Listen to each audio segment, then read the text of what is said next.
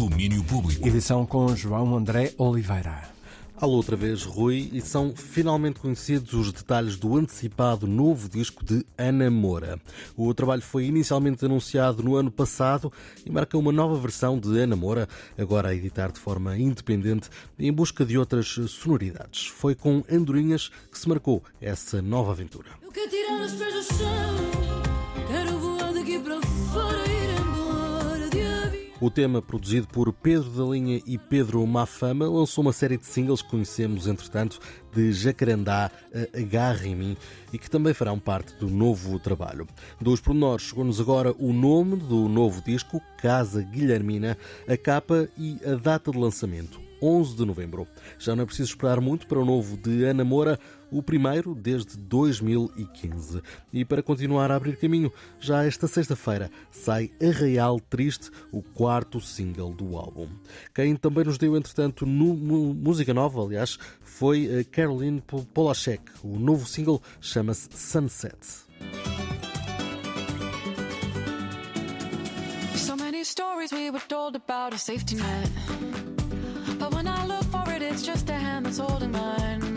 Um pôr do sol de inspiração latina com Caroline Polachek, como se nota pelo uso das palmas e da guitarra flamenca. E se dúvidas ainda houvesse, o vídeo foi gravado em Barcelona. Apesar de ainda não haver data para o segundo disco, a norte-americana já confirmou estar a trabalhar para isso. Fica por confirmar se este Sunset estará por lá. Para o fim, trago notícias sobre streaming vindas do Reino Unido, mas que podem ser um sinal de coisas maiores. Um novo estudo de mercado feito pela Kantar World Panel diz que perto de um milhão de casas britânicas cancelou os serviços de streaming em 2022.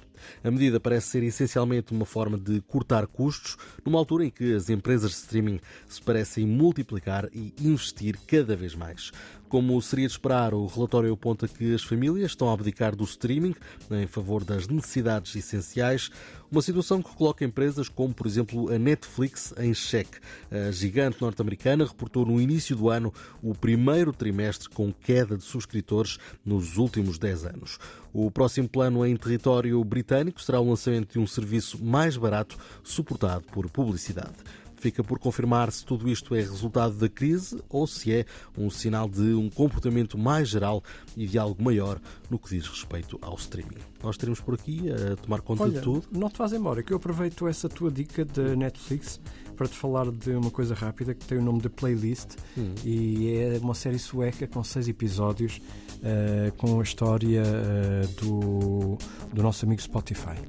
É uma bela visão desse, desse avanço. No fundo, streaming dentro de streaming. Exatamente, 2006 até aos, até aos nossos dias. Mas é, é giro, é giro eh, perceber a matemática de tudo aquilo. Para tomar conta também. Obrigado, até já. Adeus. Domínio Público.